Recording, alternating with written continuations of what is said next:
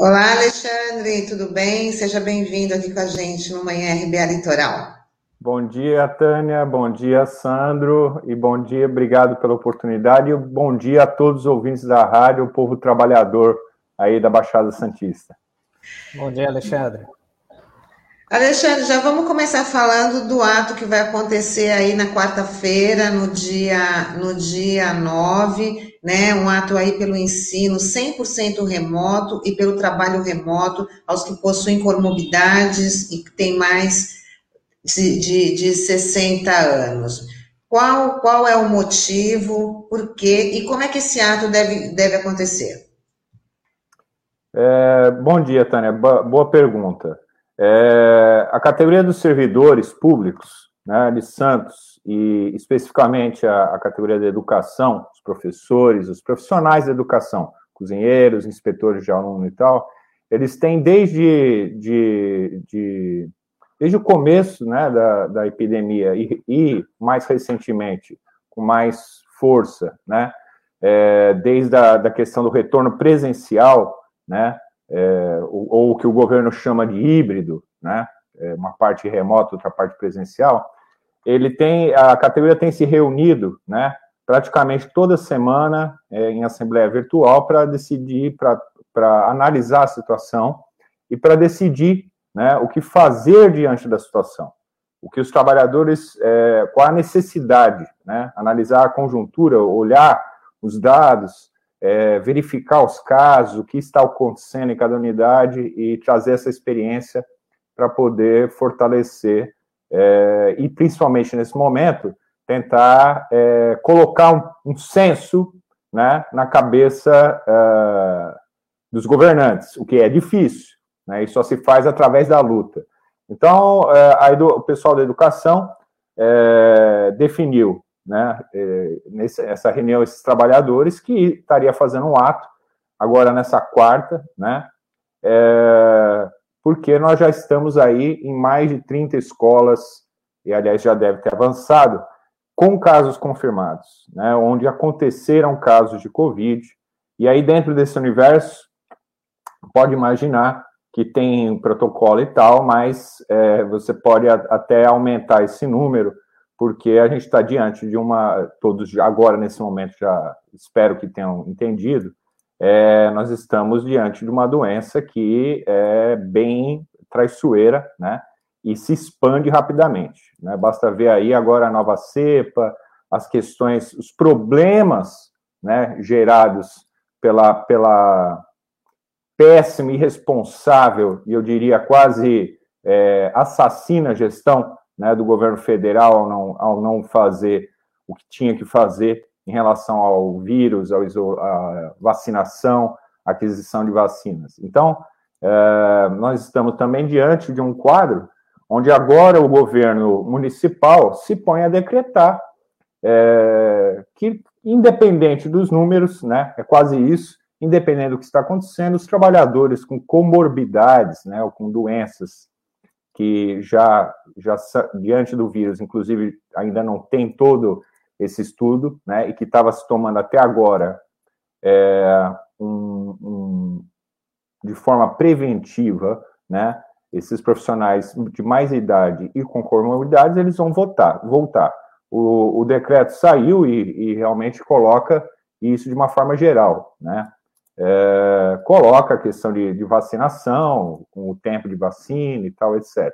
Mas o que nós estamos vendo é que, que a vacinação e mesmo o retorno presencial, de forma desnecessária, né, quando a gente devia, deveria estar praticando aí de forma, de, de forma contundente, né, um isolamento social e tal, não tem acontecido há algum tempo, né, a não ser que, que, que que haja alguma opinião contrária, né, o que eu duvido, né, a não ser que seja dessa, dessa gente que ainda está na, na baila do negacionismo, né, ou na baila do, da, de um discurso que foi feito aí, a, vacinação não está ocorrendo né, a, a, da forma como deveria ocorrer.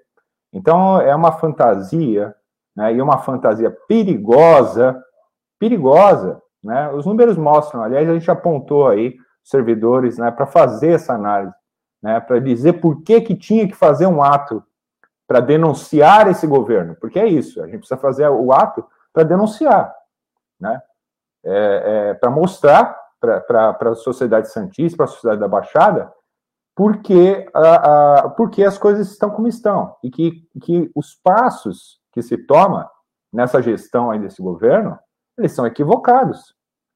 E passos equivocados diante de uma pandemia não são passos equivocados que você possa voltar atrás. Né? Você não volta atrás. Com morte, você não volta atrás. Você morre. Né?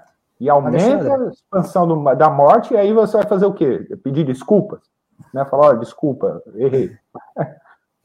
O Alexandre, até na, na semana passada a gente recebeu aqui o Flávio Saraiva e ele comentou desse decreto da volta é, dos servidores, né? E ele disse que é, vocês naquela mesma semana iam protocolar um ofício pedindo uma reunião com urgência com a prefeitura, enfim, para discutir, para pedir a revogação do decreto.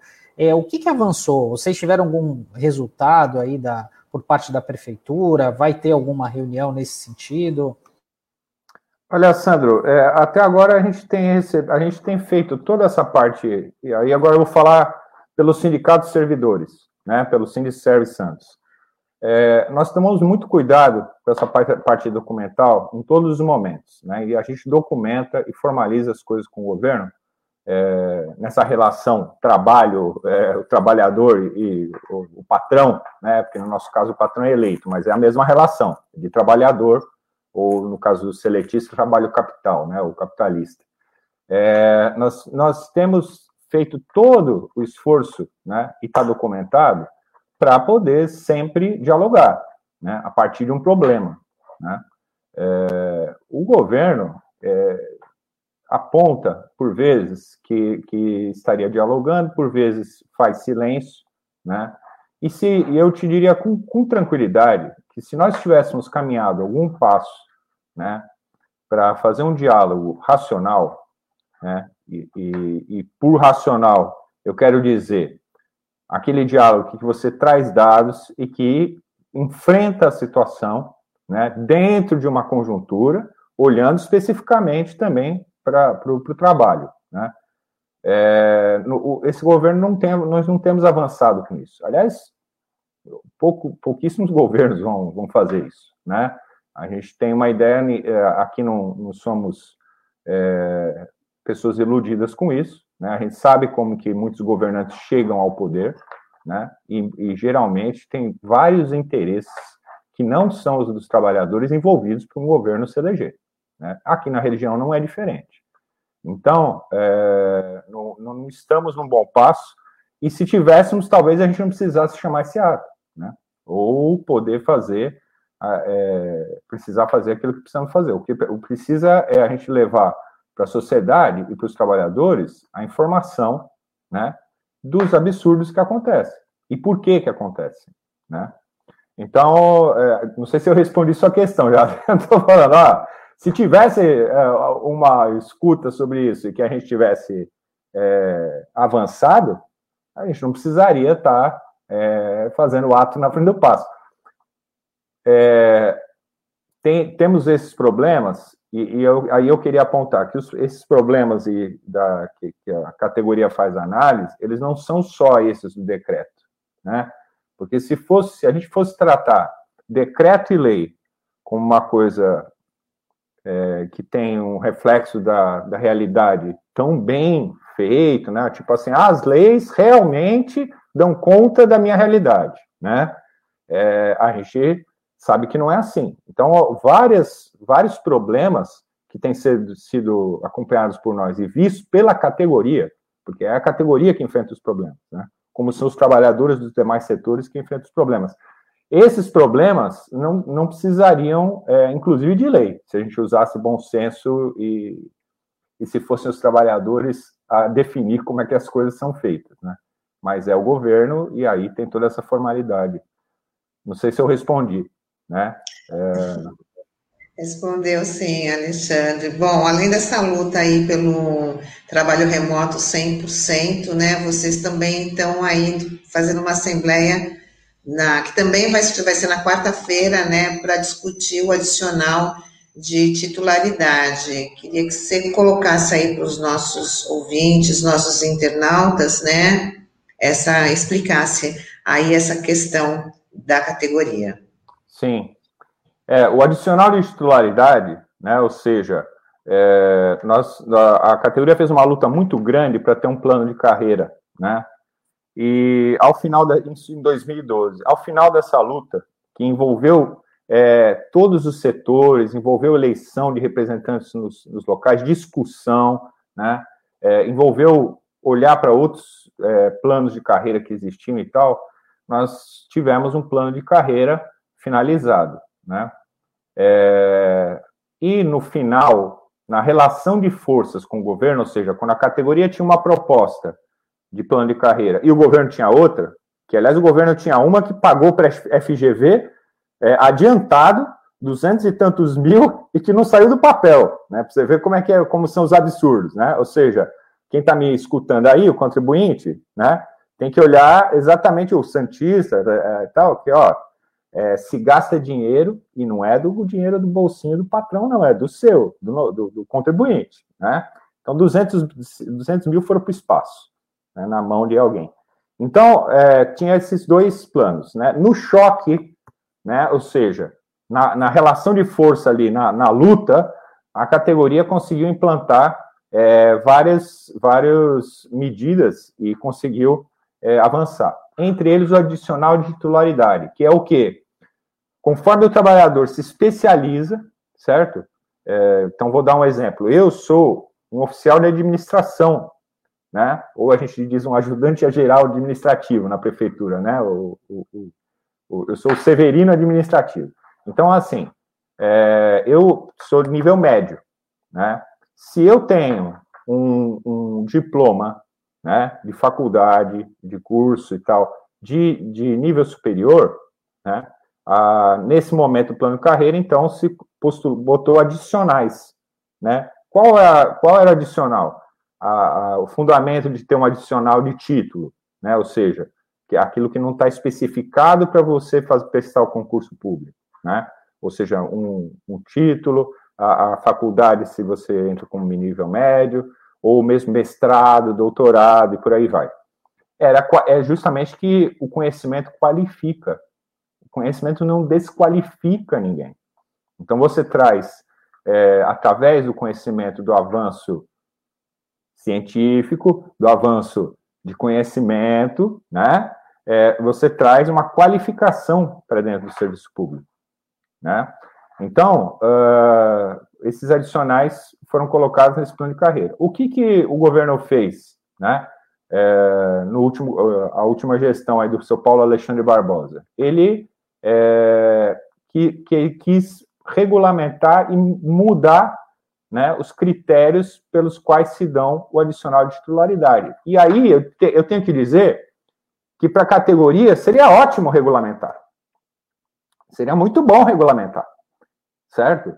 É, para o servidor público, o que está escrito, o que é regulamentado e tal, é importante, né? Porque não deixa brecha. Agora, é, é aquele negócio, né? Fez a coisa tirando da cartola, sabe? Sem dialogar, não dialoga, tira da cartola, né? Faz um plano ideal, achando que tal, colocou, né? É, além de, de impedir as pessoas que estariam em estágio probatório, estágio probatório para o servidor público é de três anos, né?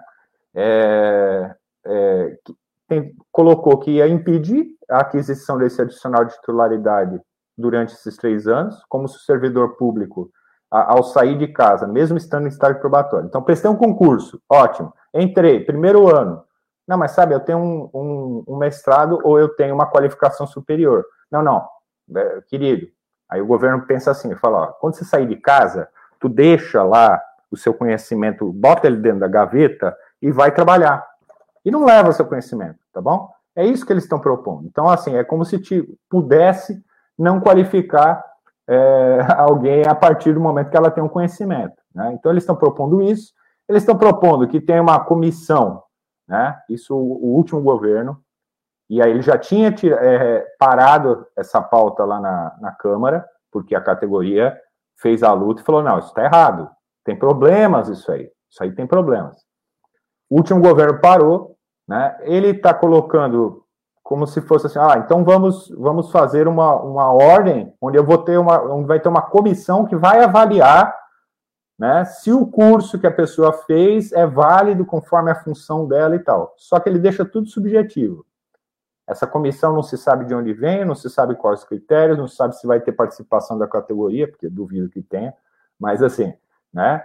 É, então tudo fica subjetivo. Vai ser a comissão que fará esse, esse, essa avaliação sobre os critérios, se a pessoa recebe ou não recebe, se o curso tem a ver com a área de atuação dela ou não tem. Outra bobagem, né? Outra idiotice, porque é como se o conhecimento por exemplo, você faz uma faculdade.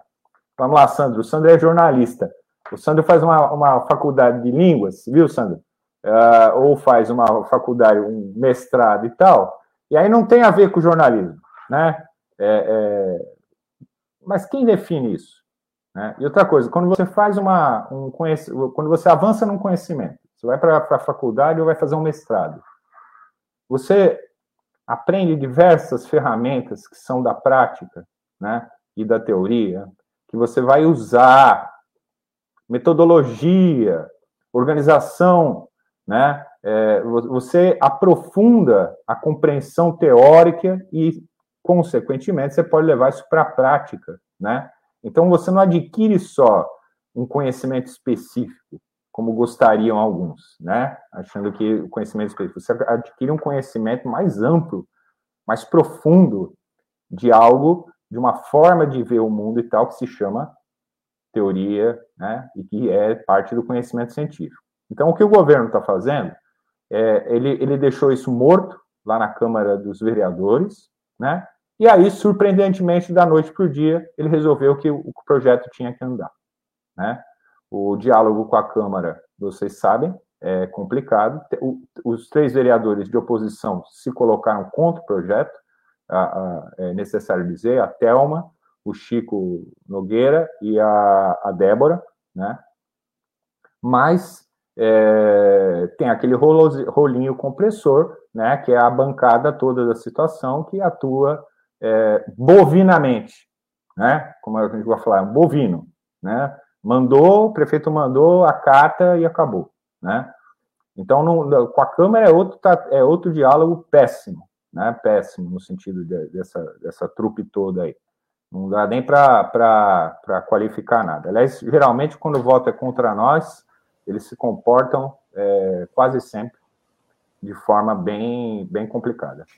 Alexandre, você tocou num ponto bem importante, né? Porque é, quem acompanha a sessão da Câmara só ouve um lado da história, né? Porque a gente, até por dever de ofício, acompanha as sessões e sempre é solicitado um momento para os servidores conversarem, apresentarem isso publicamente, mas isso nunca ocorre por uma questão do regimento da Câmara. Então, as pessoas que acompanharam a sessão, ouviram alguns dos vereadores falando, dá a impressão seguinte: bom, o projeto chegou em 2019 e o sindicato não fez nada, só agora quer fazer. E essa tua explicação foi muito importante assim para elucidar, né, como que deu essa negociação, né? Enfim. E até queria tirar uma dúvida com você. É, você falou teu caso, né? Você é oficial administrativo, que é uma grande parte dos servidores é, isso ocorre. Aí estou dando um exemplo hipotético. O cara se especializa na área da saúde, que é a secretaria onde ele atua. E às vezes, por uma desavença política, ou uma perseguição com o chefe de departamento, manda um cara para uma outra secretaria. Isso ocorre na prática ou não? Por exemplo, ah, o servidor que está na saúde tem esse direito, né, tem esse adicional jogam ele a partir de agora, vai na Secretaria de Serviços Públicos e ele, em tese, perde. Isso ocorre na prática ou não? Normalmente o oficial administrativo fica na própria secretaria, enfim, queria que você falasse um pouquinho sobre isso. Não, isso pode ocorrer, né? Pode ocorrer sim, Sandro, pode ocorrer. E, e, geralmente, e às vezes ocorre mesmo, tá? Ocorre na prática. O que, o que eu, eu sempre peço para os nossos colegas aí, e os trabalhadores que estão escutando para a gente nos, nos ponderarem é o seguinte: imagina que a Prefeitura de Santos seja uma empresa. Se a Prefeitura de Santos fosse uma empresa, ela seria a maior empresa, concorda? Ela tem 11 mil e tantos servidores, é, de 11, está caindo, inclusive, né, porque o governo não faz concurso é, e quer terceirizar, e é, seria a maior empresa da região concorda? De, de certa forma, em número de, de tal, e também arrecadação e tal. E seria uma das empresas mais complexas. Porque uma coisa é você ter uma empresa, né, por exemplo, a Uzi Minas, né, que tem tecnologia, tarará, embarcada, que faz né, é, toda a parte de metal, aliás, apesar de estar sendo desmontada agora também, mas uma coisa é isso, mas é um setor específico. Na prefeitura, né, nos serviços públicos, a coisa é bem mais complexa. Você tem uma área da saúde. Nossa, só de olhar para a saúde já dá medo, né? Tem atenção primária, secundária, terciária, tem os pronto-socorros, hospitais. Aí você tem, ou seja, você tem todos os caráteres humanos da área de saúde. Da educação, a mesma coisa.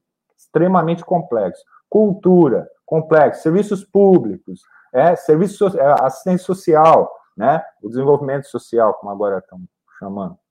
É, então, é, é, uma área, são áreas extremamente complexas. Ora, quando um, um, servidor, por exemplo, mesmo que um como eu, um oficial de administração, né, que passa num concurso e tal, e eu, pegando o meu caso, que fui trabalhar na saúde, né, a gente acaba, você acaba se especializando na área da saúde, né? Posso ser oficial administrativo na educação? Posso porque tem oficial de administração na educação. É um cargo tal. É diferente de um médico. Um médico não vai atuar lá na, na, na assistência social ou na Secretaria de Serviços Públicos. Dificilmente, porque não tem espaço.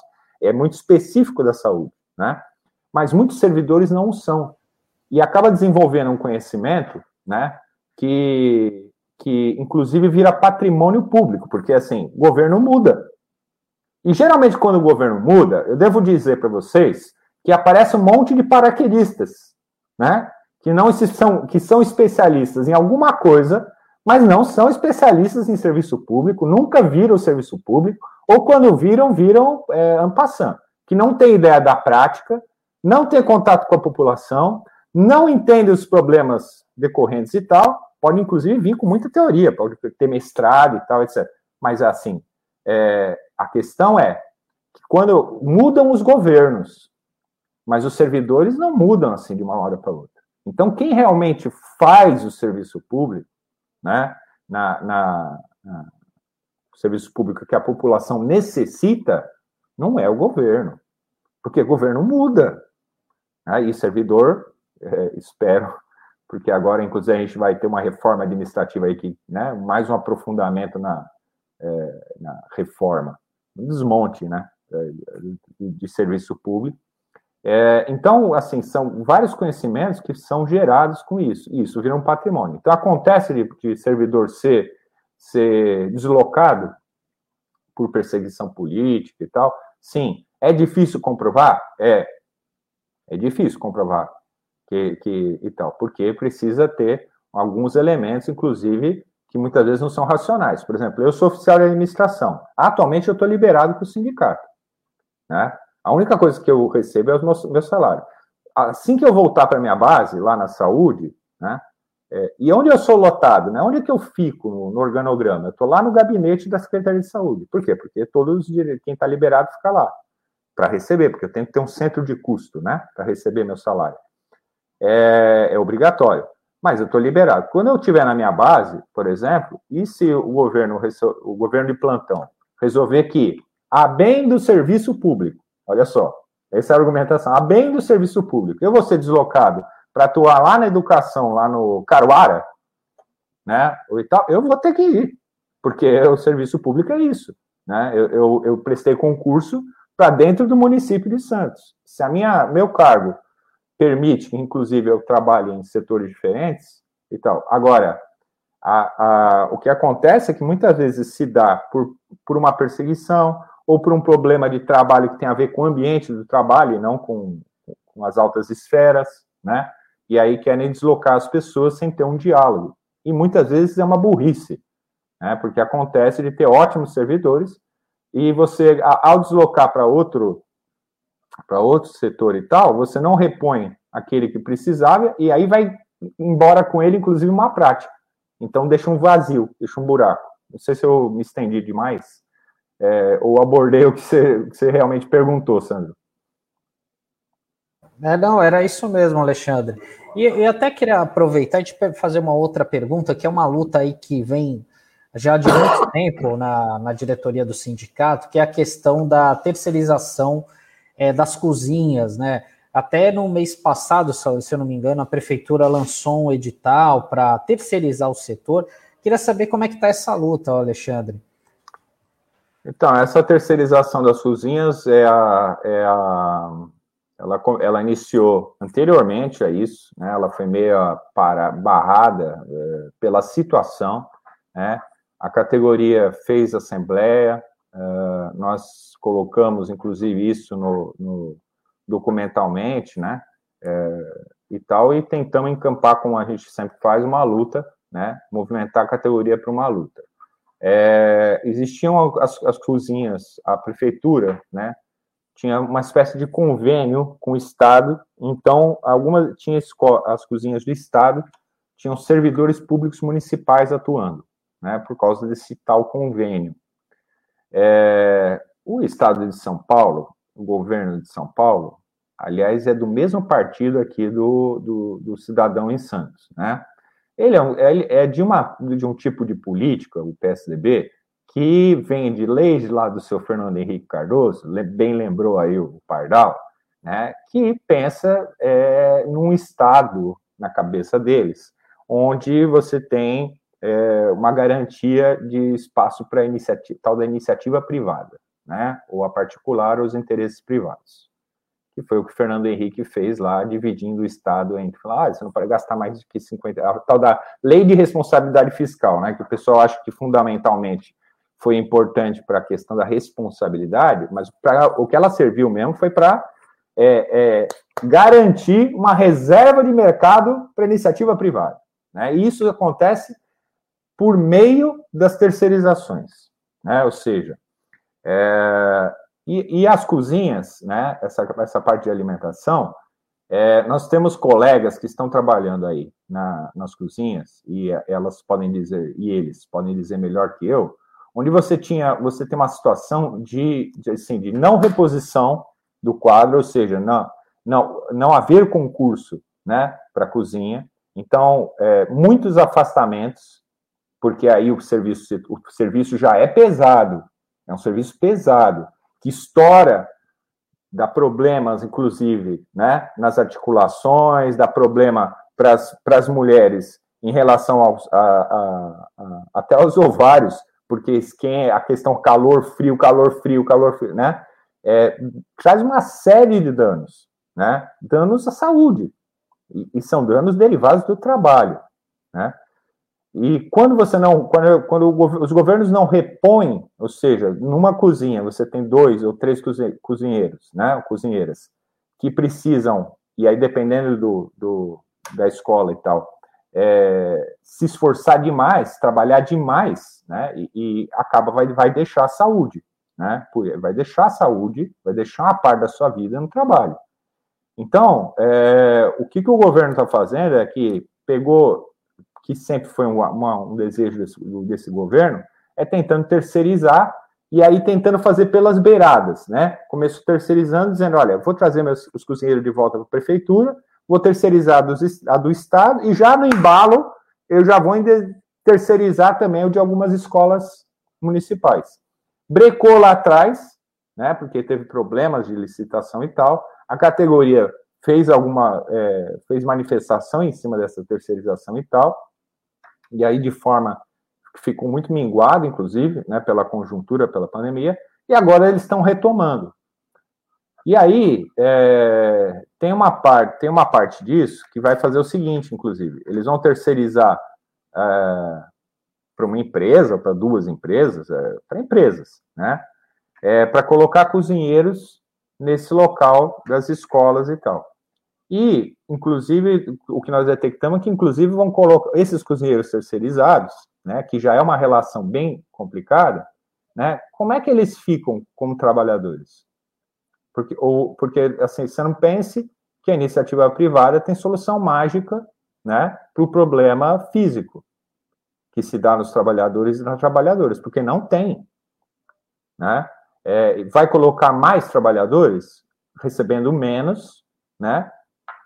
E aí, como acontece em muita indústria, quando a pessoa começa a dar os problemas de saúde, começa a rotatividade. Porque a indústria, inclusive, as empresas têm isso preparadinho na sua cabeça, no seu, na sua rotina. Né? Dois anos e meio, três anos já dá rotatividade. Por quê? Porque quando a pessoa começar a mostrar os problemas físicos adquiridos do trabalho, ele já está fora. Né? E aí fica, inclusive, difícil, muitas vezes, fazer a relação entre o, o trabalho e a perda da saúde física para fins de, de e tal. Ou seja, a classe trabalhadora vai sendo explorada, mais explorada, com vínculo é, de emprego menos é, com menos direitos, com menos garantia e vai perdendo a sua vida, né? Que é isso que a indústria, aliás, muita gente sabe que a indústria faz. Então, a terceirização nas cozinhas é, nessa conjuntura, inclusive, que é onde é difícil a categoria se, se movimentar, é, é um processo que a gente tem lutado desde sempre. Aí, inclusive, a gente faz aí é, uma luta grande que tem que se expandir, né? É, a gente tem um, tem um instrumento chamado Ataque aos Cofres Públicos, né, que traz bastante, ataque